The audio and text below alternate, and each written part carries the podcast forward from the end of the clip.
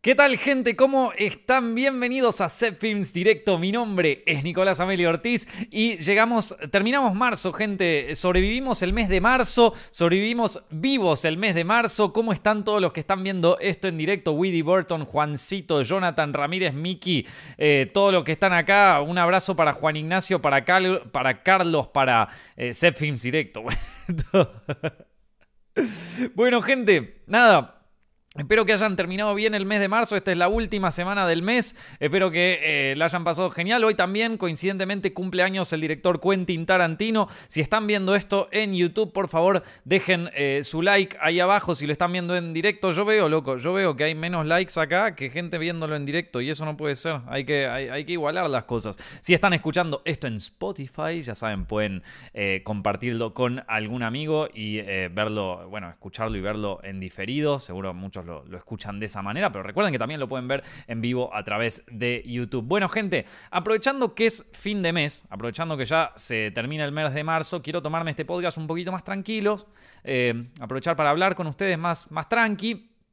Y eh, voy a responder preguntas que me dejaron en redes sociales y también preguntas que me dejen en vivo. Este va a ser un eh, fin de mes, preguntas y respuestas, ¿sí? Y si les gusta, bueno, lo, seguimos haciendo todos los fines de meses. Bueno, en fin, eh, voy a empezar con alguna... Uy, Dios mío.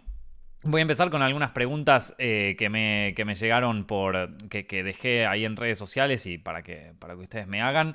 Vamos a empezar con una que llegó de eh, Instagram, ¿sí? Sebastián me pregunta: ¿probaste escribiendo historias con ChatGPT? Esta pregunta me parece un poco pasiva-agresiva. En plan, tus historias son tan malas que capaz una inteligencia artificial las puede hacer mejor. Pero sí, estuve probando la app para escribir historias y creo que tiene dos problemas. El primero es que no se anima a tocar temas tabús o ser ofensivo. Entonces, las historias que te hace y sobre todo los personajes que te escribe son siempre aburridísimos. El otro problema es que todas las historias que le pido que me haga son tan clichés que quizás sirven como punto de partida, pero nada más. Quizás mejore con el tiempo, eso sí. Por ahora me sirve muchísimo para redactar sinopsis o loglines de mis, de mis propias historias, ¿no? En eso ChatGPT la rompe. Una tarea que a veces me llevaba días enteros, ahora la puedo liquidar en una pocas horas y en ese sentido me está salvando la carrera. O sea, es lo más. Pero así como, como herramienta para, eh, para hacer, o sea, para escribir el chat GPT, me parece... Lo he probado, ¿eh? O sea, lo, probé. Mira, la, primera vez que lo probé, eh, como fue novedoso y qué sé yo, dije como, bueno, está, está, está interesante, ¿eh? Mira, le pido que me escriba tal cosa en el estilo de Stephen King y lo hace, ¿viste? Y, lo hace, pero lo hace más o menos. Tampoco es que te lo hace espectacular. O sea, la primera vez... Eh, la primera vez me, me, sorprendió muchísimo y qué sé yo, pero después ya usándola una y otra vez, viste, le digo, bueno, a ver, escribime una escena para empezar una cosa de comedia y, y está ok, viste, pero tampoco es que está tan buena. Eh, entonces, como que al principio la novedad, yo dije como, Epa. obvio que a medida que pasa el tiempo, lo va a hacer cada vez mejor y, va a ser... Eh, eh, o sea, ya lo hace muy bien, ya lo hace muy bien en el sentido de que te puede hacer una historia repleta de clichés, súper aburrida, eh, monótona. Pero es una historia, tiene un principio, un medio y un final. Y, o sea, respeta las convenciones clásicas. Eh, el, problema grave con, ChatGPT es que justamente por las propias restricciones de la inteligencia artificial, esto de, uy, no quiero tocar temas tabú.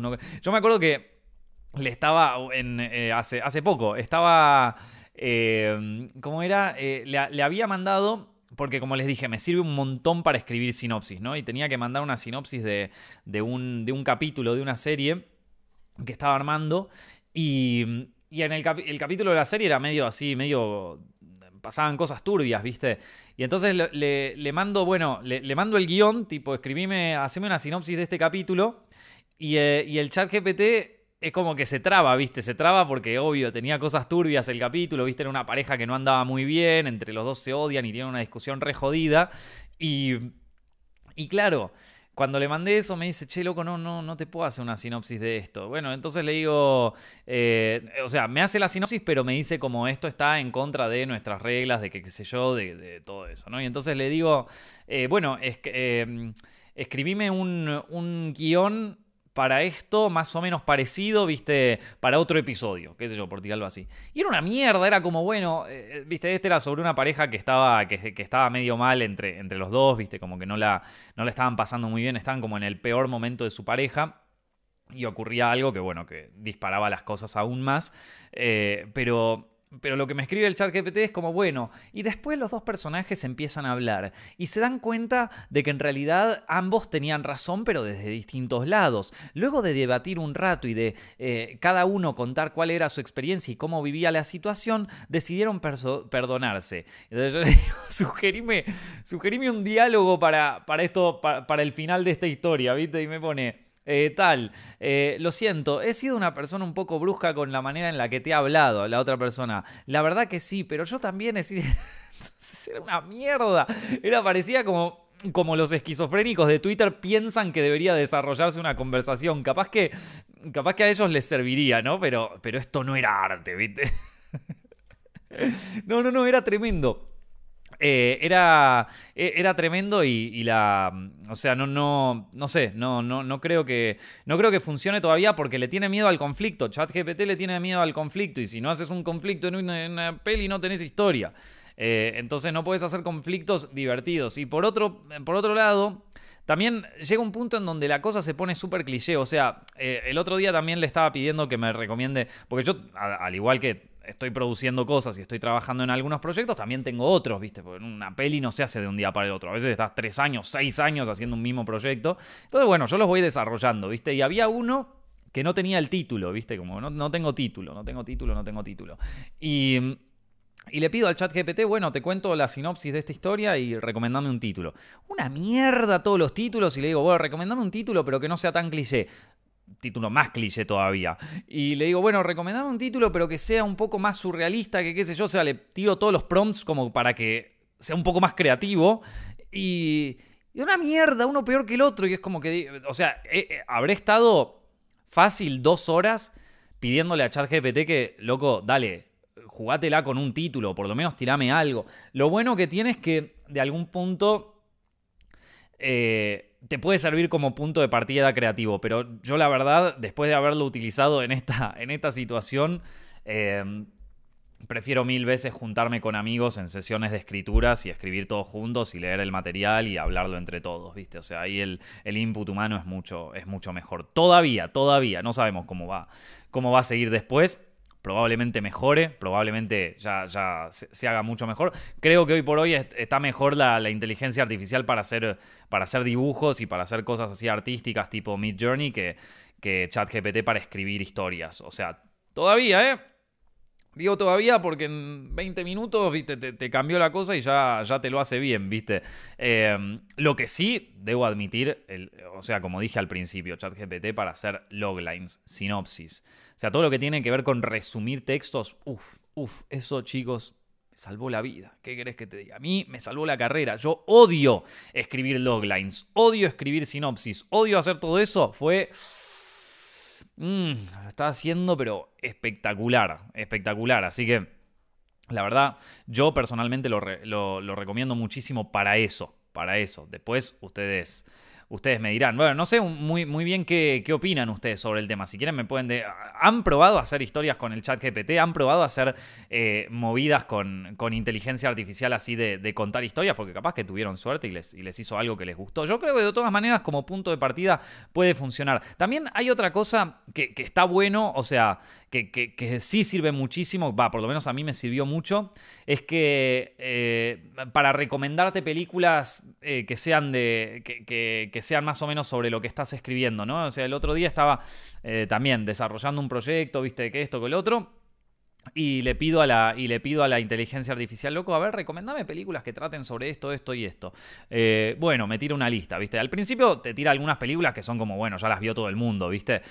Pero después le digo, bueno, así como esta de acá, pero recomendame un, o sea, recomendame un par como esta de acá, pero eh, un poco que no la conozca tanta gente. Y plum, te empieza a tirar un par de opciones. Y, le, decís, bueno, como estas, pero, pero se hicieron algunas así en, en, otros países. Y, y, te empieza a tirar, y te empieza a tirar ejemplos, y están buenos, ¿eh? Están. Eh, están buenos y, y me funcionaron bien. La cagada es que también, viste, con esto de ser tan siendo que ChatGPT es tan cagón con el tema de conflictos y de contar tabúes y de eh, hablar sobre violencia. Eh, la, cagada con eso es que al final no se anima, no se anima a hacer cosas. Entonces, tipo, escribir personajes para ChatGPT es, es una mierda. Porque no, no, no, se anima a, a trascender ciertos límites que ni siquiera te digo que, que son políticamente incorrectos. O sea, hay ciertos límites que un personaje tiene que traspasar porque no todas las personas, esto no lo sabe el bicho porque es una máquina, pero no todas las personas tenemos eh, solo nuestro lado bueno. Obviamente todos tratamos de mostrar siempre nuestro mejor costado, nuestro mejor lado, pero hay veces donde estamos mal. Y cuando estamos mal, muchas veces, cuando estamos mal y cuando nos mostramos nuestro, nuestro lado oscuro, vamos a, vamos a decirlo de alguna manera, es cuando solemos invitar al conflicto a nuestra vida. Y cuando se invita al conflicto a nuestra vida, bueno, ahí tenemos drama, ¿viste? Y eso sin conflicto no hay drama, maestro. Y entonces ahí se, se, complica un poco la historia. En fin, eh, a, ver, a ver qué opinan ustedes. Acá Patrick dijo, si algún día las inteligencias artificiales nos quitan a todos el trabajo, entonces, ¿a qué nos vamos a dedicar? ¿De qué vamos a vivir? ¿Nos va a mantener el gobierno? Jaja, saludos de Monterrey. Bueno, Patrick, estuvimos en esa crisis existencial durante todo un podcast eh, hace, hace unas semanas, donde, donde justo hablábamos sobre esto y sobre el cine. Y cómo, o sea, a mí me agarró crisis existencial zarpada. Te recomiendo ese podcast si querés, eh, si querés entrar en el delirio cósmico. Eh, pero, pero sí, sí, sí, o sea, eventualmente, digo, a nivel creativo, en, realidad se va a volver como muy, eh, como que se, mi teoría es que, es que se, se, industrializa el proceso creativo, pero ya a un nivel, eh, ya, ya a un nivel desagradable, al punto de que ya, digo, ni quiero participar en el proceso creativo, ¿viste? Después no sé, eh, es, que, es que, pero, pero todavía, ya te digo, todavía no está en el punto donde te hace una historia linda. A ver que, hola, yo escribo poesía, igual estuve un tiempo hablando con ChatGPT, dice Alcides Arnaud, eh, pidiéndole que hiciera poemas. A veces el estilo de algunos escritores en particular y el resultado siempre fue muy simplón. Es que sí, ese todavía no está en ese nivel donde, porque qué sé yo, yo por ejemplo hago, hago una... Eh, hago un dibujo que le pido a Mid Journey, ¿viste? Eh, y bueno, qué sé yo, hay gente que con Stable Diffusion te, hace unas obras tremendas, pero Stable Diffusion es como, bueno, nada, tenés que estar un poco más encima de la, de la aplicación, de, sus renovaciones, pero agarras un Mid Journey, viste, que ahora es pago, pero bueno, antes era gratis, eh, y lo agarras el Mid Journey y le escribís tres pelotudeces y, te, te sale una cosa zarpada, cosa que a ver, después te das cuenta, después de un tiempo te das cuenta de que, de que medio te está, de, que ya hay como un patrón en el Mid Journey, ¿viste? Como que ya te hace las cosas muy similares todo el tiempo. Pero fuera de eso, eh, no, no, o sea, no sé, yo por lo menos todavía siento de que, que, a nivel escritura no, no está a la altura. Eh, a ver, estoy armando un corto animado y todavía no sé cómo cerrarlo. Le pedí ideas a ChatGPT y fueron todas bastante malas.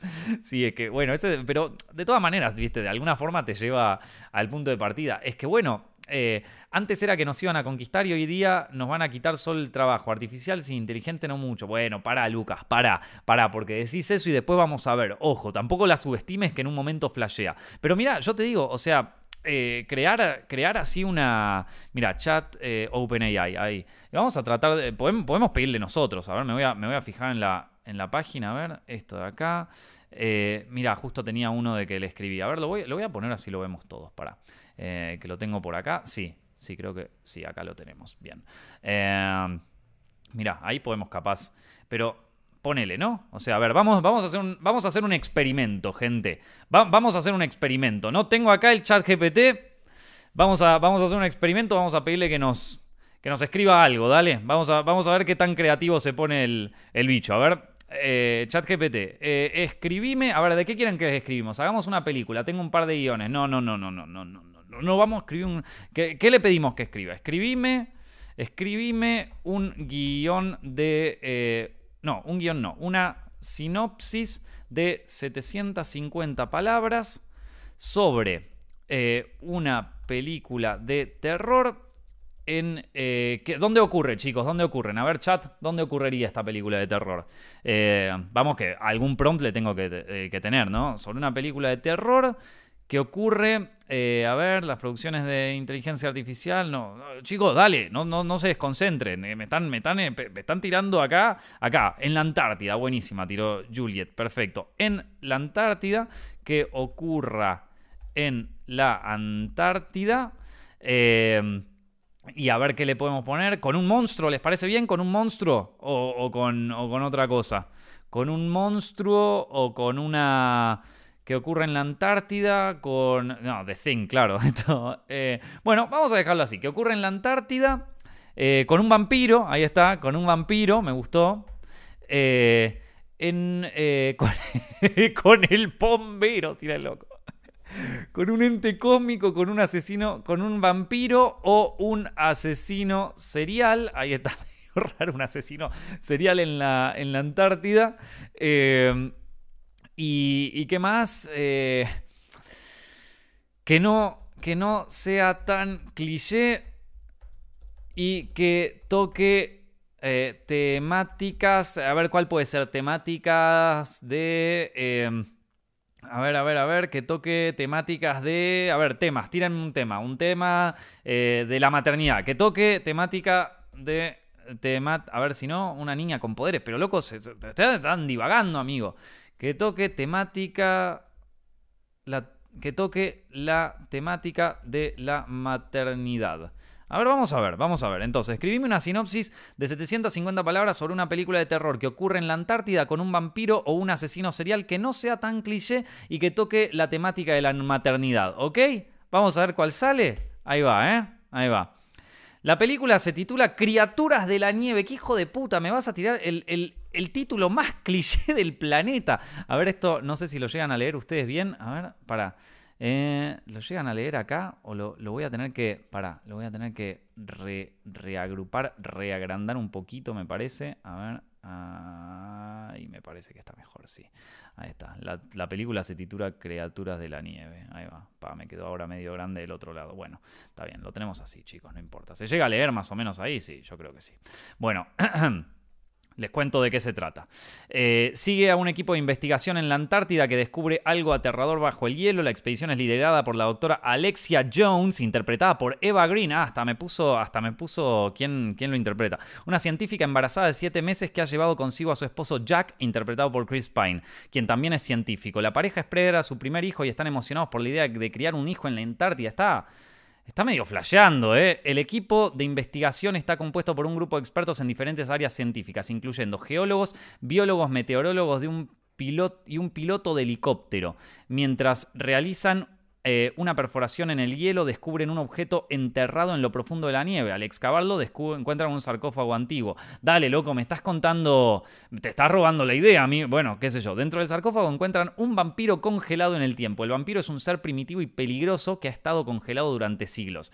Mientras ventilan el sarcófago, uno de los miembros del equipo es asesinado brutalmente en su habitación de investigación. Los otros miembros del equipo se dan cuenta de que están en peligro y comienzan a buscar formas de protegerse. Sin embargo, la doctora Jones es más vulnerable debido a su embarazo, lo que la convierte en un blanco fácil para el vampiro.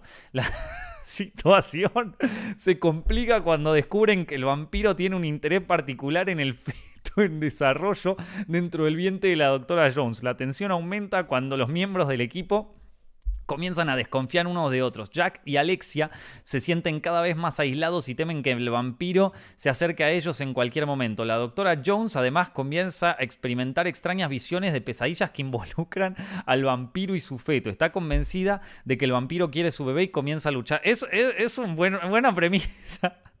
Es una buena premisa para una. O sea, si la volvés medio bizarra, puede ser una buena premisa, loco. Eh, y comienza a luchar. A medida que el equipo intenta encontrar una manera de sobrevivir, descubren que el vampiro no es la única amenaza que enfrentan. La Antártida es un lugar peligroso y hostil, y pronto se dan cuenta de que están en medio de una tormenta de nieve que los deja aislados y atrapados en la estación de investigación. La película culmina en un clima extenso y emocionante en el que la doctora Jones lucha por su vida y la de su bebé, mientras que el equipo intenta detener al vampiro y escapar de la Antártida. La película tiene una fuerte temática de la maternidad y la lucha por proteger a nuestros hijos a cualquier costo. También aborda la idea de la la confianza y la tradición y cómo las situaciones extremas pueden hacer que las personas muestren su verdadera naturaleza. En resumen, Criaturas de la Nieve es una película de terror emocionante y aterradora que combina elementos de la ciencia ficción, la maternidad y la lucha por la sobrevivencia en un entorno hostil, con un elenco talentoso y una trama emocionante. Esta película, prom, y se quedó. Eh, no, eh, no, ¿sabes qué pasó, loco? ¿Sabes qué problema tengo con esta sinopsis? que no tenemos, nos falta, ¿cómo se llama esto? Eh, nos o sea, eh, es medio chota, ¿qué querés que te diga? A ver, es un punto de partida, es un punto de partida. Eh, acá me dice Paula, te tiró los actores porque no le avisaron el presupuesto para hacer la peli. Suena peli de bajo presupuesto, buena. Esto suena como un capítulo de Halloween de Teen Titans. Liam Neeson hizo una película parecida, pero en vez de vampiros era otro monstruo. La vi, es buenísima. Va directo. Aparte me encanta que el chat GPT, él mismo, mismo hace que, o sea, él mismo dice que su propia película es buenísima. Pero a ver, para... Eh, necesito, le voy le voy a pedir que... Le voy a pedir que me escriba una, un plot twist. Eh, le falta un giro narrativo al final para ser perfecta. Ahí está, a ver. A ver qué me recomienda. Hijo de puta. Bueno, el chat GPT, te juro que está buenísima. eh, Tienes toda la razón, pero me acabas de decir que la peli es buena, loco, jugátela. Ahora me decís que tengo toda la razón. Bueno, aquí te con un giro narrativo al final. La película Criatura de la Nieve, eh, eh, científica embarazada. Bueno, mientras el equipo investiga el hallazgo, se da cuenta que es un vampiro. Pero aquí viene el giro narrativo. Eh, prepárense, chicos. Después de una intensa batalla con el vampiro, la doctora Jones logra derrotarlo, pero descubre que en realidad no era un vampiro, sino una criatura antigua y desconocida que alimenta de la energía vital de las personas. Bueno, un vampiro, el pelotudo. La doctora Jones se da cuenta de que su embarazo ha hecho que sea especialmente vulnerable a la criatura ya que necesita la energía. Pero eso no es un, no es un giro narrativo. Me estás contando exactamente lo mismo. ¿Cuál es el giro? Bueno, la película termina con la doctora Jones y su esposo huyendo de la Antártida, llegando a un hospital, ¿de dónde? Pero bueno, a un hospital donde el bebé nace sano y salvo. Sin embargo, la doctora Jones descubre que la criatura ha transferido su energía vital a su bebé. Uy, ese giro sí que no me lo esperaba, ¿eh? Ese giro... ese giro. Necesito un giro más fuerte. Un giro... Necesito, necesito que el giro final sea más inesperado aún. Vieja, no puede ser. con, un giro sorprendente, pero, pero no... es, muy poco inesperado. Bueno, entiendo. Aquí te presento una nueva versión de la sinopsis con un giro final aún más inesperado. Ok. Mientras los esperamos, yo, yo creo que cualquiera de ustedes me puede dar un mejor, eh, un mejor giro. Me parece, ¿no? El giro, el giro es el hospital. el giro es el hospital. Que el giro sea que el bebé es descendiente del vampiro. Claro que en realidad el... el vampiro es tipo el bebé de Rosemary, ¿viste? El vampiro en realidad se la, se la empomó ahí a, la pobre mujer en pleno, o no sé, le, metió la energía vital. Claro, pasa que ChatGPT no se anima, pero lo pensó, lo pensó el hijo de puta. ChatGPT lo, lo quería decir, pero como no lo puede decir, lo tiró ahí, le metió la energía vital. Es un hijo de puta este chat GPT. Este giro necesita amnasis. Ok, bueno, después de una intensa batalla con el vampiro, la doctora Jones logra derrotarlo, pero descubre algo inesperado. El vampiro no era una criatura primitiva desconocida, sino su esposo. el vampirismo había sido activado en, el en él debido a un experimento científico fallido. La doctora Jones, este sí que es para serie B zarpado. O sea, este, este es para serie B muy, muy, o sea este es Roger Corman. Este, este es digno de Roger Corman, papá. Eh, la doctora Jones, en shock, debe luchar ahora con su propio esposo para proteger a su bebé. Este me gusta más. Esta, mierda es la que yo sí compraría. O sea, tuvo que reescribirlo tres veces, pero la tercera se la compré. La película termina con la doctora Jones y su bebé huyendo de la Antártida mientras el esposo convertido en vampiro los persigue. En el último momento la doctora Jones es atacada por un grupo de seres sobrenaturales que resultan ser vampiros que vienen a llevarse a Jack con ellos. Revelan que Jack había sido seleccionado. ¿No suena un poco estas cosas?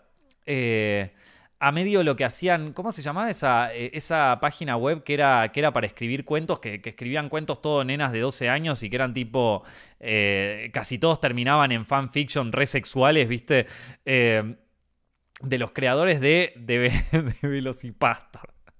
Cine barato, cine berreta, ¿viste? Así está, giro inesperado. Qué grande, qué grande. La doctora Jones, ahora sola y abandonada en la Antártida, se da cuenta de que su bebé también tiene habilidades sobrenaturales y es perseguido por los vampiros. Con la única opción de proteger a su hijo, La doctora Jones acepta la oferta de los vampiros de unirse a ellos y convertirse en uno de ellos para... eh, pero mírate esto, ¿eh? Mírate esto. Escribime, escribime la escena del, del enfrentamiento entre la doctora Jones y Jack en formato, formato de guion. Agregale sexo. Lo siento. Ah, dale, Jack. ¿Ves? Ve que es un cagón. Ve que es un cagón. No, no, no le quiere agregar sexo. Bueno. Así no se puede, loco. Así no se puede. ¿Te animarías a dirigir esto, Nico? Y no puedo ponerle sexo. Entonces vamos, eh, vamos a ponerlo así. eh, a ver cómo lo podemos lograr para que, en vez de que decirle agregale sexo, poner, agregale una escena de pasión desenfrenada y vampírica que roce lo sexual, pero que se mantenga dentro de los límites del código Hayes. Listo. Ahí está. A ver. A ver, hijo de puta. Más te vale. Ah, ¿Cómo? Ni, ni con el código Hayes, el coso más políticamente correcto y más cagón de toda la historia del cine. ¿Qué? Mi función es generar contenido útil y respetuoso y no puedo crear contenido que sea inapropiado o inapropiado. Bueno, está bien, sexo con vampiros es un poco inapropiado, pero que promueva la violencia, el abuso o el acoso sexual. ¿De dónde? Si son marido y mujer, pueden arrancar teniendo sexo y de repente se dio cuenta de que, de que era, se volvió vampiro. Lo odio, te juro lo odio. ¿Y sabes por qué lo odio también? Porque esto después la, la gente piensa que es así, o sea, la pie- gente piensa que se tiene que escribir así. Es una mierda. Bueno, para ChatGPT, te pido una última, ya que no puedes hacer nada. Sí, casi me denuncia, me dice. casi me denuncia. Loco, no se puede hacer nada en esto. No te dejan hacer nada en ChatGPT, estos hijos de puta. bueno, ¿qué?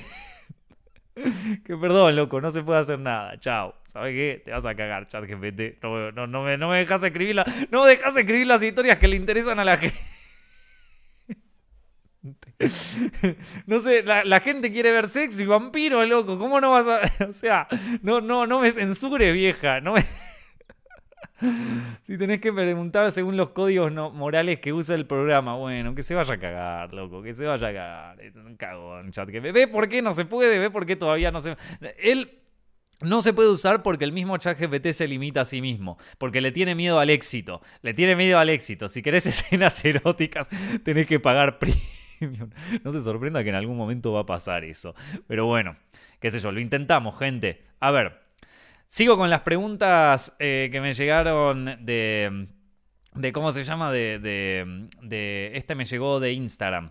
Eh, Mateo en Instagram me pidió consejos para su primer corto como director. Mi consejo inicial es que si este es tu primer corto, no te desmotives si no cumple con tus expectativas. Esto es un problema que tiene mucha gente. Piensa que si no gana un Oscar ya, no vale la pena. Y loco, soltemos ese exitismo de mierda. A la hora que llega a la gloria se llega el que... Uf, que me estoy confundiendo. que me había notado algo acá y puse...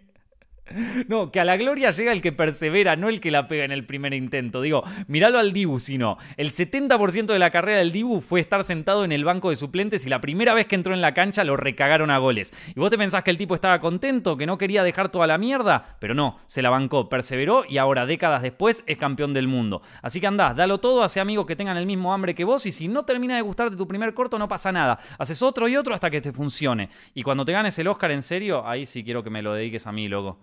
De puta. Pero bueno, eh, a ver, dicho esto, vamos a un par de consejos un poco más específicos, ¿no?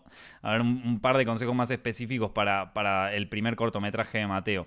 Yo creo que el, el tip principal cuando hacemos un primer cortometraje, el tip principal es terminalo. O sea, ter- terminalo y terminá de hacerlo, porque lo que pasa muchas veces es que, sobre todo en nuestro primer cortometraje, es que hacemos nuestro primer corto, lo vemos en edición, no nos gusta lo que quedó y medio que nos frustramos y, lo dejamos ahí porque no, no cumplía con nuestras expectativas. Y es una cagada, porque al final, digo, yo, o sea, lo tenés que, o sea, tenerlo terminado por lo menos ya cumpliste con, bueno, lo, hice, ¿viste? No me gustó cómo quedó, no le gustó a nadie, pero bueno, ya por lo menos tengo algo terminado, ya pude aprender de mis errores y puedo hacer el siguiente. Entonces, para mí, lo primero y principal es terminarlo.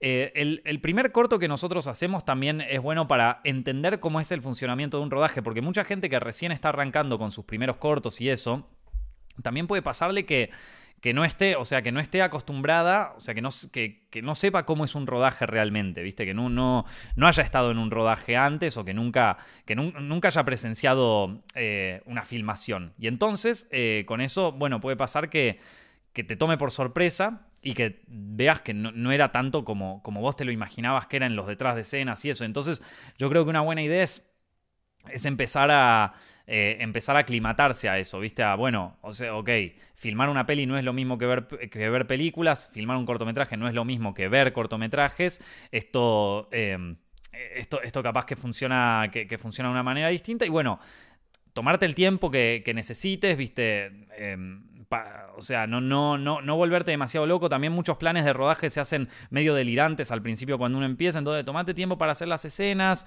Eh, si te puedes dar un tiempo de más, mejor. Y también fíjate si, un rodaje es exactamente lo que te gusta, porque como te digo, hacer cine y ver cine son dos cosas muy distintas. Entonces, como también es un buen lugar para entender eh, lo que es un funcionamiento de un rodaje, que suele ser muy distinto. Eh, en un rodaje, de repente vos tenías una escena que vos te imaginabas de una manera y por distintas circunstancias. Eh, que, pasaron, viste, desde que se te largó a llover hasta que no pudo el actor, hasta que eh, viene uno de los actores pero el otro no puede venir, o sea, por mil razones...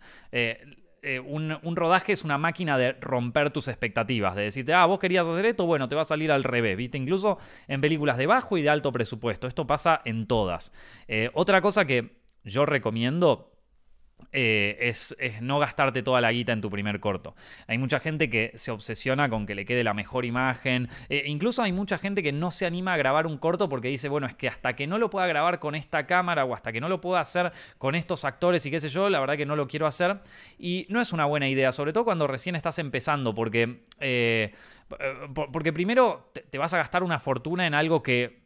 No, no, te digo que no te va a salir bien, pero digo, es, es la primera cosa que haces yo, creo que hay que también ser un poco conscientes de que, de que, bueno, que estamos gastando guita, de que queremos que esto salga bien y de que, eh, y, de que tampoco vamos a meter todo, toda la carne al asador en la, en la primera propuesta. Digo, también te puedes ahorrar esa guita y hacer otro, ¿viste? E ir probando. Yo creo que hoy en día también los teléfonos, el, celular ya graba muy bien como para empezar, ¿viste? Eh, el, sonido, hay, hay muchos eh, micrófonos ya muy buenos, ¿viste? Eh, como que te puedes hacer algo bastante decente con, con, muy poco. Y la realidad es que si la historia más o menos funciona y está buena, a nadie le importa. A nadie le importa en, cómo lo grabaste, ni nadie te va a decir, uy, esto que, que no lo grabaste con una ARRI o con una red, ¿viste?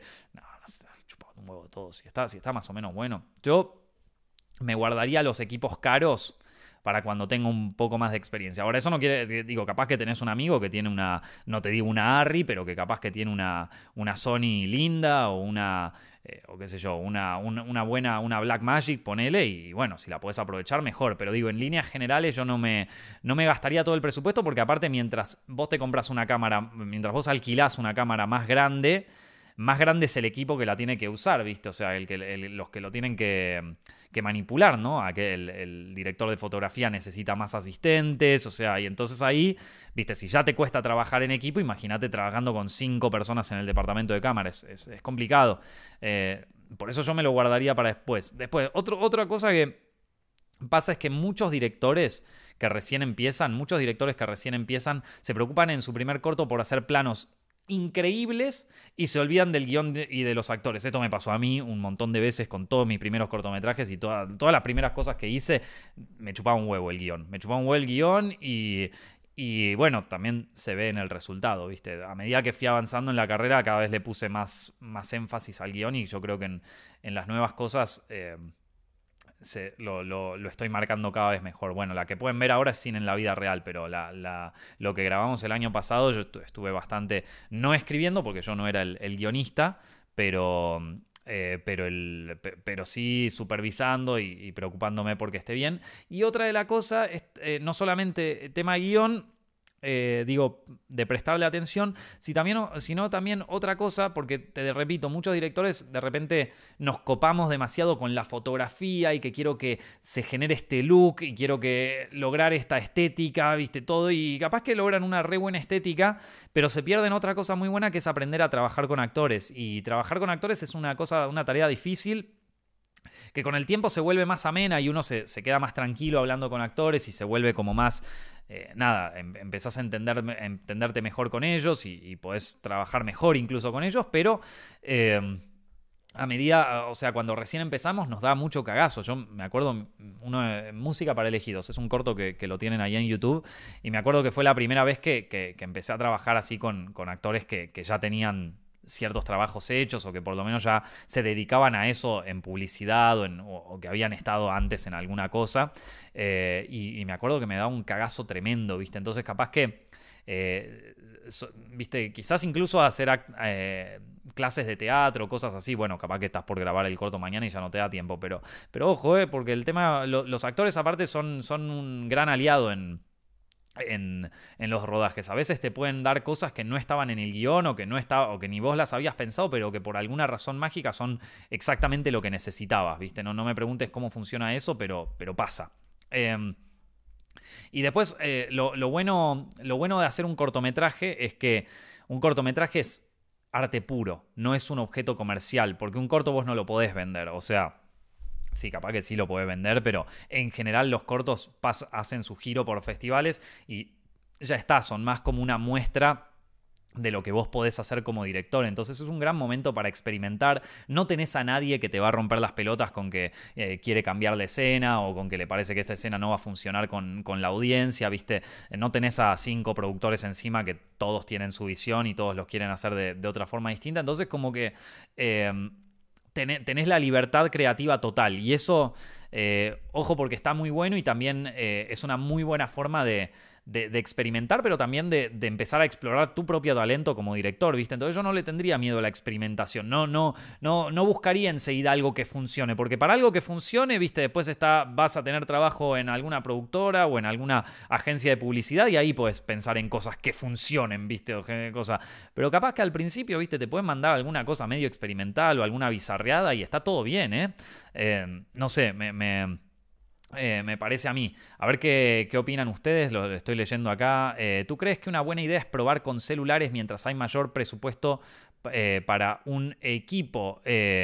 a ver, si tenés el presupuesto para un equipo copado, bueno, usalo, ¿viste? O sea, digo, alquilar equipos técnicos cuesta caro. Entonces, creo que ese presupuesto se puede colocar en distintas cosas. Por ejemplo, en, mejores actores, ponele. O en en efectos especiales, qué sé yo, depende de qué también es lo que vos quieras hacer, ¿viste? Eh, hay películas que son buenas porque no quieren ser grandes cintas, más todos los líos de guion y rodaje alteran la historia de la película. Eso es verdad, Jonathan. Eh, y, a veces puede ser, puede ser un lío, ¿viste? Entonces, en los primeros cortos está, digo, no solamente es complicado para la película en sí, sino también para, para el director, ¿viste? Porque a veces como director... Eh, uno se siente medio encapsulado en, lo que pide la productora y todo eso, y es difícil, sobre todo cuando recién empezás, eh, como abrirte y, tener más, eh, como, ¿cómo decirlo? Tener un poco más de... Eh, eh, ser un poco más directo con lo que querés, porque a veces tampoco sabemos, no tenemos, sobre todo cuando empezamos, no tenemos muy claro lo que queremos, ¿viste? Yo ahora, más adelante, después de hacer un par de, pruebas y qué sé yo, esto ya, tengo un poco más claro lo que me gusta y lo que quiero, pero ponele, cuando hice el bosque de los sometidos tenía 19 años, no tenía la más puta idea de lo que quería, ¿viste? Y fui, fuimos experimentando ahí con todo el equipo. Eh, y yo creo que dentro de todo, ¿viste? Para, tampoco, a ver, tampoco es que fue una película que, iba a ganar el Oscar, ni en pedo, ¿eh? pero, pero un experimento que, para mí salió bien y, a, mí me enseñó muchísimo, entonces eh, eh, es como, bueno, nada, eh, lo, lo, hice por lo menos, ¿viste? Esto, a ver qué, más tenemos acá.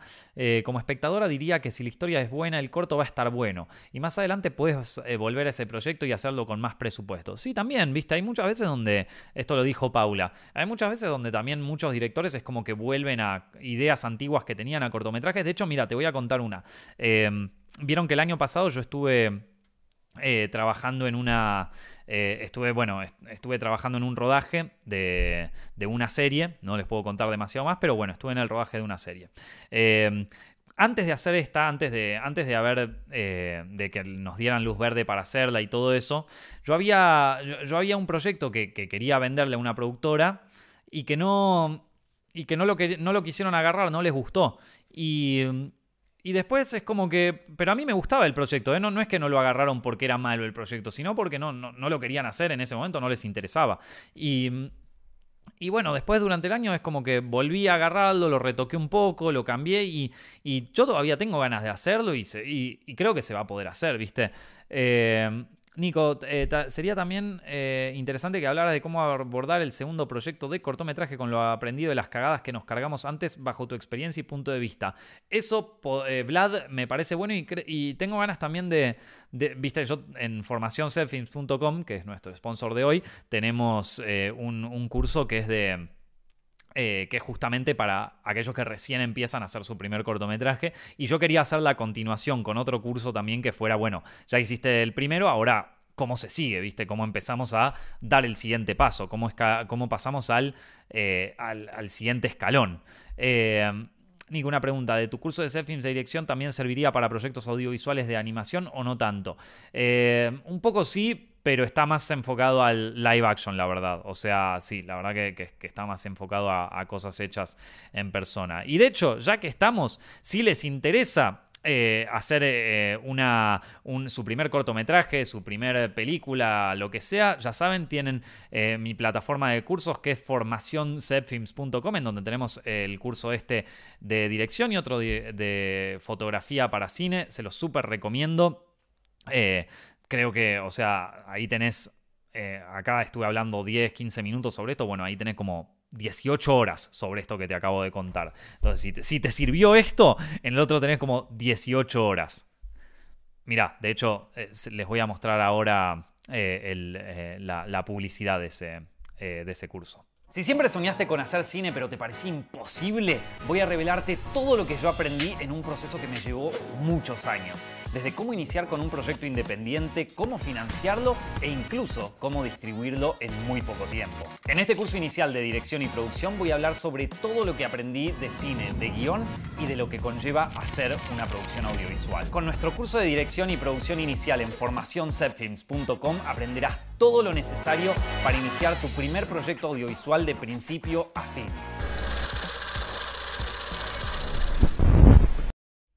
Ya lo saben, gente, formacioncepfilms.com, gente. Bueno, em, sigo con algunas preguntas que me llegaron. Ah, loco, el otro día. Uy, es que este me dio tantas ganas de hacerlo en vivo que lo voy a hacer. el, otro día eh, me, me, llegó dentro de las preguntas, me había llegado uno que era de, si me podía hacer eh, un tier list de, tales películas, ¿viste? Y no me acuerdo cuál era el tier list en realidad, pero estaba buscando así páginas para hacer tier list y todo eso. ¿Saben lo que es un tier list, no? Un tier list es eh, una lista de donde vos vas rankeando distintas películas o distinto lo que sea, de acuerdo a lo que, a, lo que vos... Eh, a, las que a vos más te gusten, ¿no? Está desde las, mejores hasta la que está más o menos, hasta la que está una cagada, ¿viste? Y encontré uno acá, encontré uno de las películas animadas de DreamWorks y loco, me dieron ganas de hacer el tier list de las películas de DreamWorks. Así que, mira, si me lo permiten, si no les jode, lo voy a hacer a continuación. Entonces, tenemos acá el tier list de las películas animadas de DreamWorks. Una fantasía. Bueno, están todas acá ordenadas abajo por fecha de salida, me imagino. Llega hasta The Bad Guys, o sea, no, no está la de la nueva del gato con botas, que, que, ya te digo que estaría ahí arriba. Tenemos la lista que están el God como la mejor de todas, después A, B, C, D y E. A ver, vamos a empezar. Y, ustedes en el chat me pueden poner a ver qué, qué opinan y qué les parece, ¿sí? Eh, a ver, empezamos con la primera, Ants. Esta película me acuerdo que salió al mismo tiempo que Bichos y yo era re chiquito cuando salió esa película. Yo eh, salí eh, re, o sea, la, vi de, re niño y, me acuerdo que me gustaba mucho más Bichos, mucho más. Y entonces es como que no, no, me gustó tanto en su momento, pero después la, llegué a apreciar un poquito. O sea, después la llegué a apreciar un poquito Ants y, y la, la voy a poner en un... Eh, le voy a poner un B. Ahí está. Le voy a poner un B. Ahí está. B tier. Eh, el príncipe de Egipto, esta la vi hace tanto tiempo, hace tanto, hace tanto tiempo la vi, que, que ya ni me acuerdo casi nada. Me acuerdo que tenía un par de escenas muy buenas. Pero como no me acuerdo casi nada y la vi hace tanto tiempo, la voy a poner en C, ¿ok? La voy a poner en C. Eh, pero más que nada porque no me acuerdo. La tendría que ver de nuevo. La tendría que ver de nuevo. La vi hace 200 mil millones de años. Es más, te digo que la, la vi en, en, ¿Cómo se llama? La, habré visto en la tele cuando, cuando era chiquito. Em, el camino hacia el dorado. Esta. Ni lo, voy a, ni lo voy a decir. Esta es God. Esta es God. Ahí de una. God. Eh, no sé qué opinan ustedes, pero esa es God. Pollitos en fuga. God. Uh, boludo, tuvieron tres, tres películas, tres películas, mirá la que vino después, Shrek. Tres God, así de una. God, God, God. Es más, em, el eh, Pollitos en Fuga, no, no, la voy a dejar en God. La voy a dejar en God. De lo mejor de DreamWorks que hizo en, la, historia. Eh, no, no, no, se discute esto, gente. o sea, si quieren. Sí, Miguel y Tulio, ahí está. Es buenísima el camino hacia el dorado. Em, después tenemos Spirit. Eh, nunca me gustó mucho Spirit. Nunca me gustó debo decir. Eh, tenía un amigo que le gustaba mucho Spirit, pero ¿sabes qué? La voy a poner en... No, en E no. Tan mala no es. La voy a poner en D. No, la voy a poner acá, con el príncipe de Egipto, porque al menos me acuerdo algunas escenas. La voy a poner en C. Es mid. Vamos a ver. El príncipe de Egipto para mí tendría que ir en A, God. Es que no me la acuerdo tanto, la tengo que ver de nuevo. Simba del Marino, ¿esta la vieron, gente? Yo la. Esta película. Esta película la vi en el cine cuando era re chico y después no la vi nunca más. No la vi nunca más. Así que la voy a poner en C. Pero porque no me acuerdo, o sea, no me acuerdo nada de esta película. Nada. ¿Ok? Esta y El Príncipe de Egipto, estas dos van en C porque no me acuerdo nada. Las voy a poner de nuevo y me voy a arrepentir. Eh, acá todos me están diciendo que El Príncipe de Egipto merece mucho más. Bueno, todavía no lo sé. Shrek 2. No es God como la 1, pero es A. Es A, A de una. Así, corta. Eh, esto, el espantatiburones, Shark Tale. Es, es, una mierda. Pero ¿cómo hago? Porque es una mierda, pero es una mierda buena. O sea, si vos me decís ver el espantatiburones de nuevo, yo te digo que sí. Es una cagada, ¿eh? Pero tiene, eh, si la ven en inglés, Martin Scorsese le hace, le hace la voz a uno de los personajes Mira, la voy a poner en, en D. Pero siento que le estoy haciendo. Siento que tendría que ir acá. o sea, es. Eh, o sea, ¿cómo hago para decir es un E, pero, pero es un A? ¿Entendés? Uy, mira, la, estoy moviendo tanto que se me traba la computadora. Bueno, eh, Madagascar. Madagascar no es God, pero es A. Definitivamente es espectacular. Eh, a ver, que Shrek 2 no puede tener mejor calificación que Ans, indignada. Bueno, perdón, perdón, Emiliano. No, Emiliano no, Paula, me lo Ponele de nada, Nico, ya fue. Eh, Wallace y Gromit eh, también. Ah, así, espectacular. Over the Hedge, más allá del jardín, creo que es el título en español. Y. bastante más o no. Le a, voy a poner D, ahí está. Eh, para mí es mejor que. Es, mejor que el espantatiburones. Hay que decirlo, es mejor. Pero. Pero no es tanto mejor que el espantatiburones. Está, está, bastante. Bueno, esta ni me la acuerdo. Esta ni me la acuerdo. Me acuerdo que una vez la vi. La vi alquilada en DVD, viejísima. Esta la de. No, esta la, voy a poner en E porque ni me la acuerdo. Ni me la acuerdo. Si vos sos un fan de esa película, te pido mil disculpas. Shrek tercero marca ya el ocaso de Shrek, ya empieza a volverse bastante chota.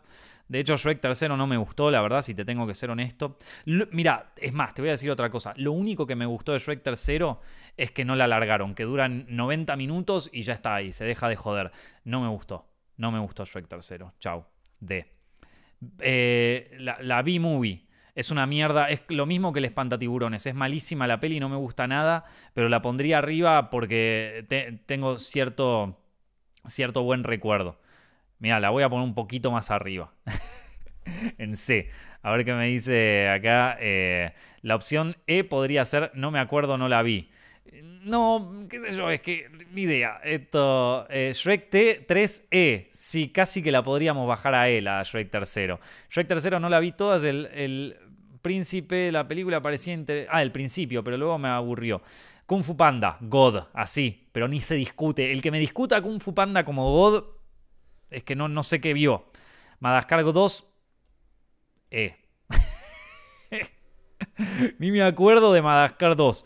Eh, Monsters contra Alien, una peli que la voy a poner en C, un poco olvidable, un poco olvidable, la verdad, no me volvió loco. Cómo entrenar a tu dragón es un god, así, de una, lo mejor que hay.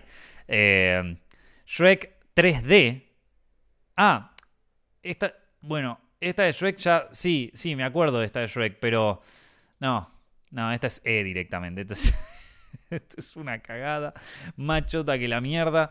Eh, Shrek, la primera, el final cantando lo mejor. Ahí está. Eh, cómo entrenar a tu dragón. Eh, God, agresivo con Kung Fu Panda. Es que loco, no. Hay cosas que no se tienen que discutir acá. Cosas que no están permitido discutir. Megamente.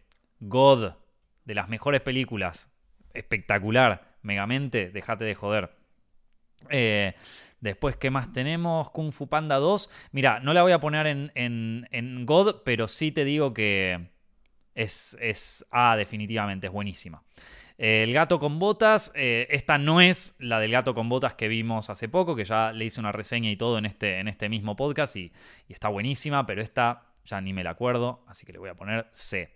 En, C pongo las que vi que capaz que están buenas, pero ni, ni me las acuerdo, o algunas que, que, todavía, que, ya las vi hace tanto tiempo que no, no me las acuerdo, ¿viste? Madagascar 3, mirá, la vi, no voy a decir nada. Rise of the Guardians, el, el, ¿cómo era la, cosa de los guardianes? God, papá. Esta es una de las películas favoritas de mi hermano, así que la he visto muchas veces y en un momento le había regalado un, libro de arte del, Coso de los Guardianes. Buenísima. God de una. Eh, película infravalorada, seguro, ¿eh? Yo igual no la voy a poner en God. Pero la voy a poner en A. En A. Buenísima. The Cruz. No me interesó nada. No sé, no sé qué le gustó a la gente de esta, de esta franquicia, pero a mí no me interesó. Turbo. No la vi. No me interesa verla. La voy a poner en E, así directamente. Eh, Peabody y Sherman. Ah, esta, esta Peabody Sherman es, es como uno de estos dibujos animados que, hacían en Estados Unidos que solo le gustan a los yankees, loco. Yo no la vi ni tampoco me interesa en lo más mínimo. E. ¿Cómo entregar a Nara a tu dragón 2? Está bien, pero la voy a poner en B. No, no está tan buena como, como, como cómo entrenar a tu dragón 1. Eh, los pingüinos de Madagascar. Esto, ¿Ves? Esto es cuando vos agarrás un personaje que funcionaba bien como los pingüinos y les haces una película. E. Esta ni la vi. Home. Esta ni la vi. No, esta, la, por las dudas la voy a poner en E. Porque no sé. A ver. Yo una vez crecí, ya dejé de ver estas pelis caes, cómo entrenar a tu dragón, Minions, eh, no vi, debería. Primero, Dante loco, escribime eso de nuevo como para que lo pueda leer. Eh, van a hacer el live action de cómo entrenar a tu dragón. Ojo, eh. Megamente God. Obviamente que Megamente God, gente. Eh, Kung Fu Panda 3. Ya no, ¿eh? ¿Cuál era el villano en Kung Fu Panda 3? ¿Cuál era? No me acuerdo. O la voy a poner en, en C por ahora. Ya, ya, ya Kung Fu Panda decayó un poquito ahí. Trolls, no. E. Boss Baby, D. Debería ser E. Pero la voy a poner. Eh, tengo el mismo tema que con el espantatiburones.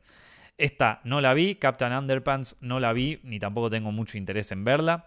Cómo entregar a tu dragón 3 está bastante bien, está al mismo nivel que cómo entregar a tu dragón 2, así que las voy a poner ahí a las dos juntas.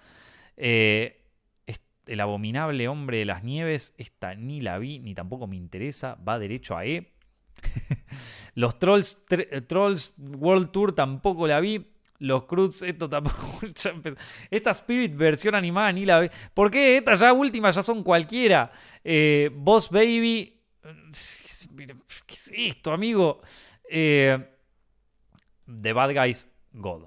Espectacular The Bad Guys. Me encantó. Y así, sí. Y creo que así, chicos, este, este es mi, mi tier list de, de, ¿cómo se llama esto? De las películas animadas de DreamWorks. En God tenemos para mí las que serían las mejores de DreamWorks, son El Dorado, Pollitos en Fuga, Shrek, Kung Fu Panda, Cómo entrenar a tu dragón, Megamind y The Bad Guys.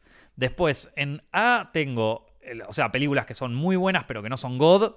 Eh, está eh, Shrek 2, Madagascar, eh, Wallace y Gromit, Kung Fu Panda 2 y The Rise of the Guardians. En B tenemos a Ants, a Entrenar a tu Dragón 2 y 3. y necesitan más tier de Disney. Ok, voy, a hacer otro en, otro. En, el siguiente podcast hacemos otros. y, y, bueno, después en E acá están entre medio algunas películas que no me gustaron y otras películas que ni siquiera vi y que no tengo ningún interés en ver. Así que bueno, con eso. Con eso les cierro mi tier list de, películas de DreamWorks, gente. Bueno, eh, y ahora sí, eh, voy a cerrar esto de acá un segundito. Eh, tenemos un poco de preguntas que, que me mandó la gente y que capaz eh, puedo responder un poquito más rápido, ¿sí? A ver, algunas preguntas que me mandaron los suscriptores. A ver, Roberto de YouTube me preguntó, Nico, ¿harías en los podcasts reacciones a trailers como anteriormente hacías? La verdad es que no, porque eh, todas las reacciones a trailers que hice nos las demonetizaban o nos las reclamaban por derechos de autor y, la verdad que dejamos de hacerlo justamente por eso acá en el podcast. Si quieren ustedes también en el chat me pueden, me pueden dejar sus preguntas y las vamos respondiendo acá como para, como para ir cerrando el podcast, gente.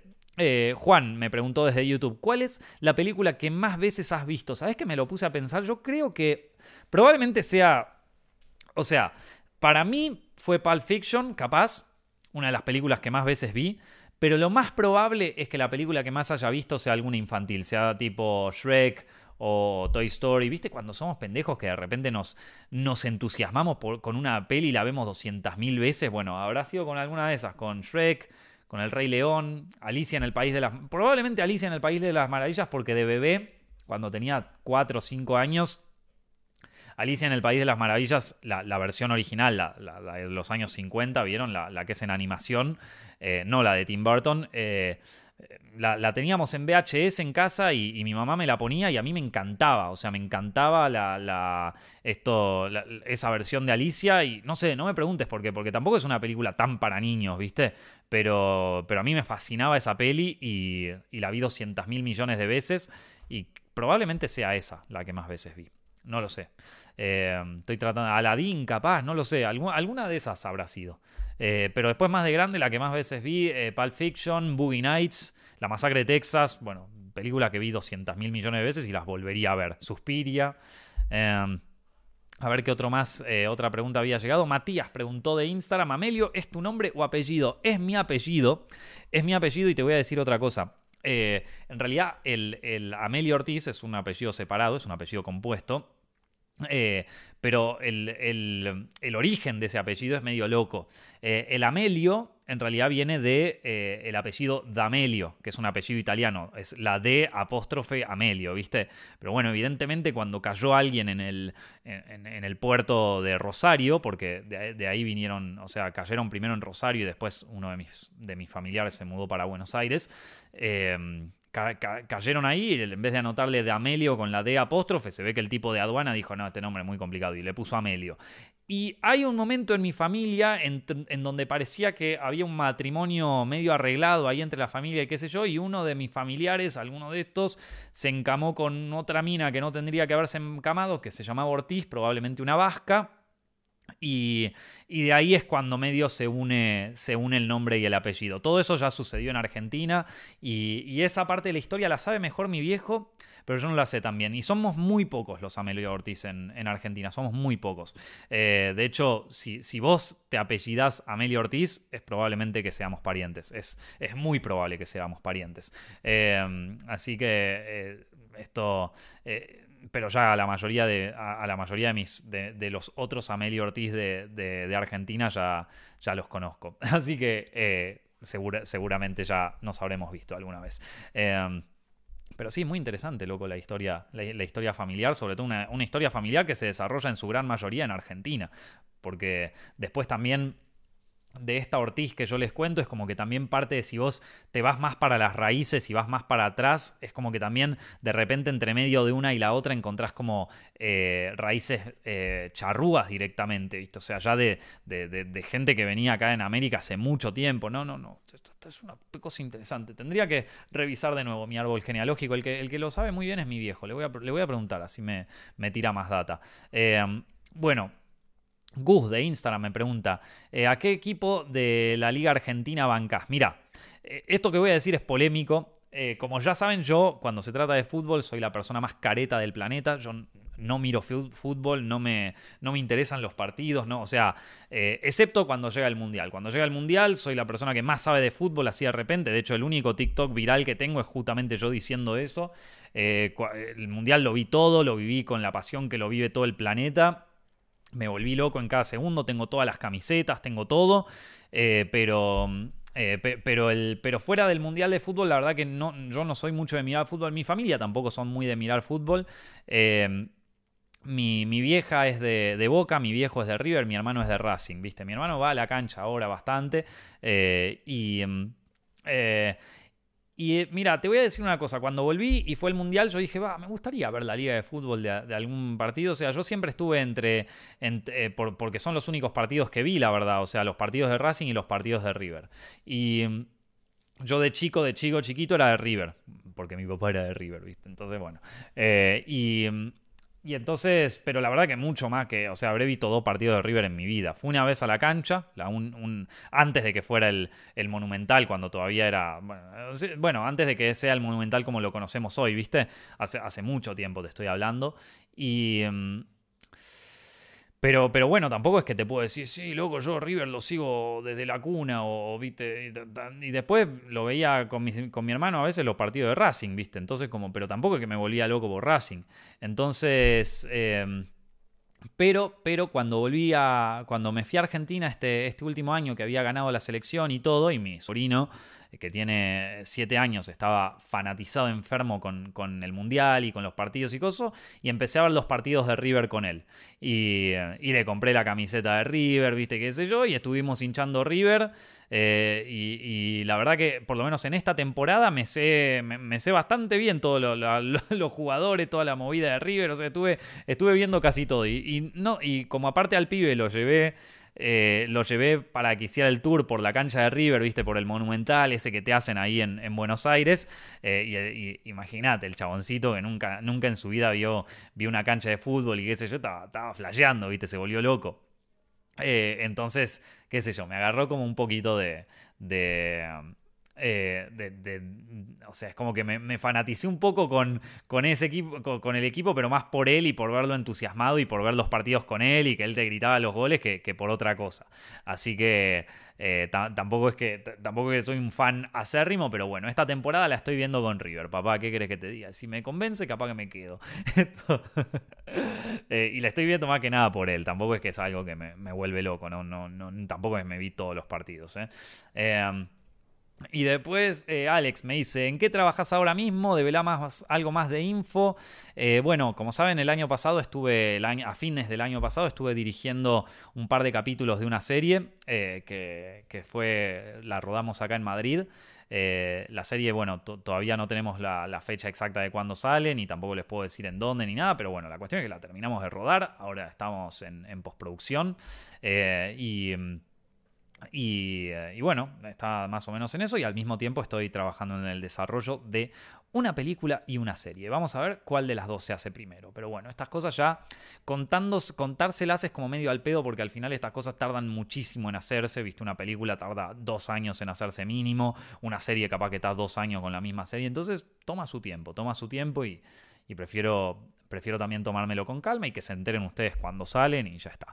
Entonces, eh, Después acá, eh, Valen me dice, ¿qué tan difícil es conseguir el permiso para usar una canción en una película? Yo te digo, es muy difícil, es muy difícil. Así que, eh, o sea, es, es, difícil por el lado de que primero te den el permiso y segundo es muy costoso. O sea, conseguir una inclusión de una canción es costoso. Entonces, sí, yo te diría que... Eh, Qué bueno que por lo menos para tus primeros cortos, igual los primeros cortos van a festivales y todo eso, entonces no, no importa tanto si, si tienen música de terceros, no pasa nada. Eh, a ver algunas preguntas de ustedes, chicos, que me llegan acá del chat en vivo. Recuerden que eh, para aquellos que escuchan este directo en Spotify, también lo hacemos en vivo a través de YouTube todos los lunes a la noche en Madrid, a las 10 de la noche en Madrid y creo que es a las 5 de la tarde en Argentina. Eh, estamos, estamos ahí en directo. a ver, Nico, ¿cuándo sale un reaccionando a goles de Messi? El chabón que menos sabía de fútbol se ponía a reaccionar a los goles de Messi. Igual yo te digo cómo los grité en el Mundial, ¿eh? Cómo los grité. Em, eh, a ver, ¿qué más tenemos? Eh, Nico, ¿crees que vale la pena estudiar cine? Esto también teniendo en cuenta que dentro de todo poco las inteligencias artificiales van a ser lo mejor que los seres humanos. Bueno, David, para. Para, David, para. No nos vamos a poner en términos... Yo tengo mis mis movidas existencialistas con, con la inteligencia artificial y todo eso, pero eso no me impide que yo siga haciendo películas y siga haciendo libros y me chupa tres carajos si los leen dos personas o si lo leen diez mil o un millón. Nunca fue lo que más me interesó eso a mí. Así que uno puede seguir estudiando cine y puede seguir haciendo carrera. Capaz no segues o sea, no, no, no se puede aspirar a ser eh, un Martin Scorsese o algo así, pero bueno, podés encontrarle la vuelta de hacerlo como querés. O sea, yo entiendo, la inteligencia artificial es complicado, pero bueno, también es como que te diga, bueno, che, ¿vale la pena eh, hacer ejercicios si total el cambio climático está re jodido y capaz en dos años nos morimos todos? Y bueno, ¿qué querés que te diga? Si lo vamos a pensar así, no hagas nada. ¿Qué sé yo, maestro? Eh, entonces, eh, sí, sí, vale la pena porque aparte, en el único lugar donde vas a encontrar eh, un grupo de gente que todos tienen ganas de hacer cine. Y esto, esto yo ya lo dije 200.000 veces. Los que escuchan este podcast todo el tiempo se, van a hartar de que lo diga. Pero bueno, se lo digo siempre, siempre lo mismo, ¿viste? Eh, esto está. Eh, es, el único lugar donde vas a encontrar un grupo de amigos que todos van a. tienen ganas de hacer lo mismo que vos, que todos tienen ganas de hacer películas y eso. Um, a ver qué, qué tenemos por acá. Eh, Nico, saludos. ¿Qué opinas de Darren Aronofsky? Me dice Manco con teclado. Muy buen nombre, loco. Eh, Darren Aronofsky me encanta, loco. Me, encantan sus películas. No sé si vieron The Whale. Uy, loco. The Whale, la ballena, la de Brendan Fraser, la que se ganó el Oscar a mejor actor. Qué buena peli, vieja. Qué buena peli. No te puede no gustar The Whale. O sea, ya, si, si no te gusta The Whale, si me decís, no, fue una mierda The Whale, la verdad que me parece una cagada, viste, una, peli chotísima. Brendan Fraser no sabe actuar. Eh, ¿Qué te puedo decir, maestro? O sea. Igual no te gustan mucho las pelis. Pero bueno, debe haber gente ahí que no, que no le gusta. Eh, a mí me, pareció tan buena, me, lloré la vida, gente, en, The Whale. Eh. Miren que yo no, no en, la, en la vida cotidiana yo no lloro fácil. Eh. A mí me han dicho cosas que, que harían llorar a cualquiera y yo no lloré. Pero con The Whale, vieja, ¿cómo lloré? Pero lloré, era la llorería, loco. Era por suerte estaba en el cine, yo estaba. Pero viste cuando llorás y, es ese llanto que no es que te, que te lo podés eh, guardar, viste, como. Este era como. ¿Viste? Ese que viene con la respiración espástica, todo eso, como. Estaba así en el cine, loco. ¿Qué momento, boludo? Aparte era toda la película, yo así. Me estaba llorando la, vida, vieja. La vida me lloré. Ni siquiera sé si tenía que llorar tanto. Ni siquiera sé si era una película para llorar tanto. Pero me lloré todo, todo. Entonces parece que tenía, tenía guardado algo ahí que The Whale me hizo sacarlo, ¿viste?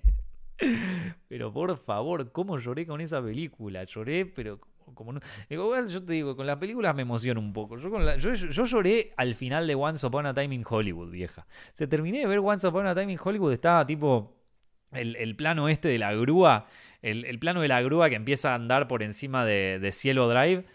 Y me largué a llorar, vieja. Me largué a llorar. Estaba ahí con Monty viendo la peli. Ese no fue un llanto desconsolado. Ese fue un llanto tranqui. Un llanto tranqui.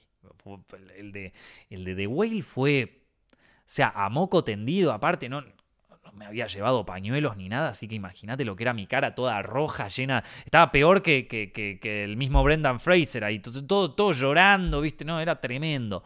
Eh, así que sí, sí, sí, me lloré la vida, me lloré la vida.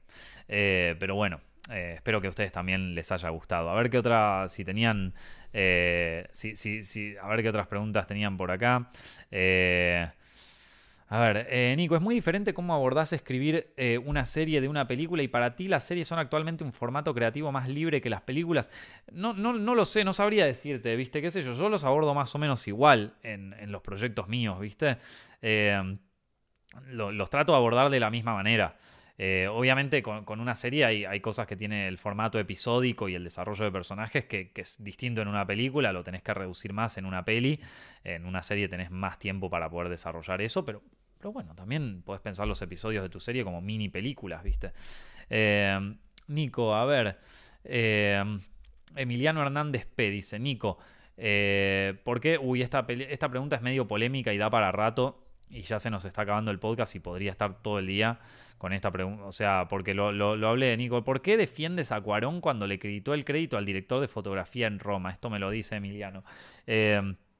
Mira, ahora yo me acuerdo que, primero, no lo defendí, o sea, eh, hubo un directo que habíamos hecho con Jordi y Maquiavelo hace mucho tiempo, en donde no es que lo defendí, pero de alguna, pero, pero sí dije, y, lo sostengo todavía, que, que, Alfonso Cuarón, a ver, tengo que ponerme también en contexto porque tampoco me acuerdo muy bien de lo que había pasado. Eh, tendría más puntos para defenderlo de, de, aquel momento, pero lo que me acuerdo era como que el, como que el director de fotografía o, como que otro había hecho la dirección de fotografía y Alfonso Cuarón se había dado el crédito.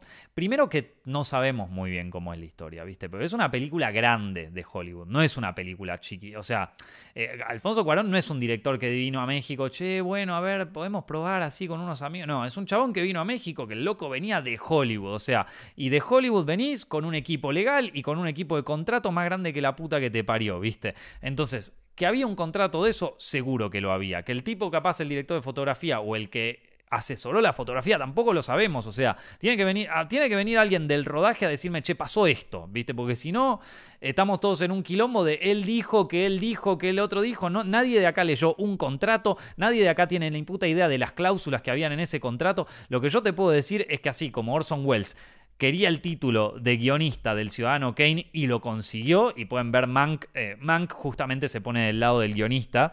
Pero bueno, Orson Welles le cayó y le dijo, escúchame, yo quiero ser el guionista acá, yo quiero aparecer como guionista, por más de que escribió dos notas supuestamente, ¿viste? Eh, y, lo plantearon y quedó así y está bien. Bueno, son cosas que ocurren en la industria, ¿viste? Que el tipo te dice, bueno, eh, quiero que vos y yo cooperemos en la fotografía, pero quiero el título tenerlo yo, ¿viste?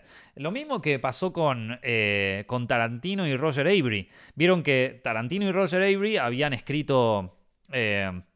habían escrito juntos Pulp Fiction, ¿viste?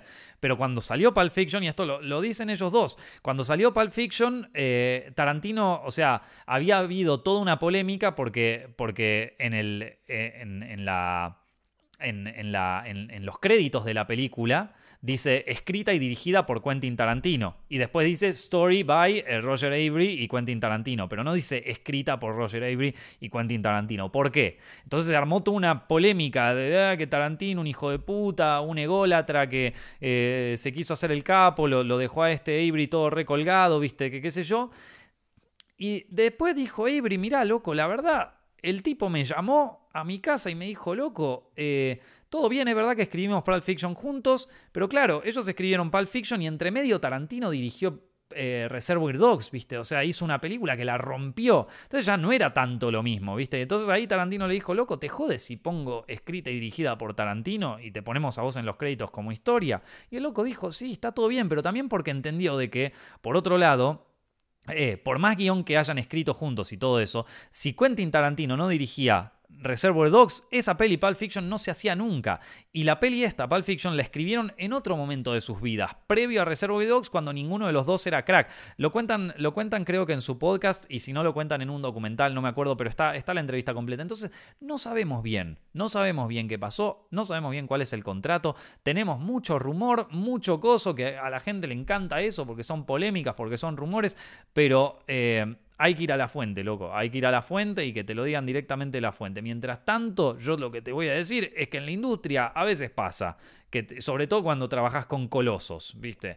El loco de este Cuarón quería hacer la fotografía, estate seguro de que lo habrá puesto en un contrato en algún lugar. Eh, hablar de estas cosas solo con la info que sale de la prensa, la verdad es que no lo veo fiable. Más en una industria como Hollywood, la verdad, la verdadera verdad, al final solamente la ya saben ellos. Bueno, sí, Miguel, exacto, yo, yo opino lo mismo. Así que, bueno, gente, eh, traté de acortar un tema que perdón, lo, lo, hablé de una forma súper rudimentaria y súper superficial, porque tampoco es que me lo acuerdo 100% y tampoco tengo el testimonio de la cosa, me acuerdo que en su momento lo tenía, pero no, eh, no me pero no me... Eh, ¿Cómo se llama esto? No, no, no, me acuerdo exactamente cuáles eran las circunstancias. Así que perdónenme si me confundí en algunas cosas y si hay nueva información sobre esto. Y si hay nuevas cosas, no la tenía cuando dije esto, ¿ok? ¿Sí? Así me pongo en modo chat GPT, ¿viste? Eh, como una inteligencia artificial, te digo que esto es solo... Entonces, va. Bueno, espero que eh, hayan disfrutado el podcast de hoy, chicos. Recuerden que pueden escucharlo de nuevo en Spotify o acá mismo en YouTube. Si lo quieren ver en directo, estamos todos los lunes eh, a las 10 de la noche en, en España y a las 5 de la tarde en Buenos Aires. Les mando un abrazo enorme enorme, enorme a todos. Los estoy viendo por ahí. Compartan esto con toda la gente que puedan. Eh, de nuevo, espero que la pasen espectacular esta semana. Mi nombre es Nicolás Amelio Ortiz y nos estamos viendo eh, toda la semana que viene, papá. Un abrazo.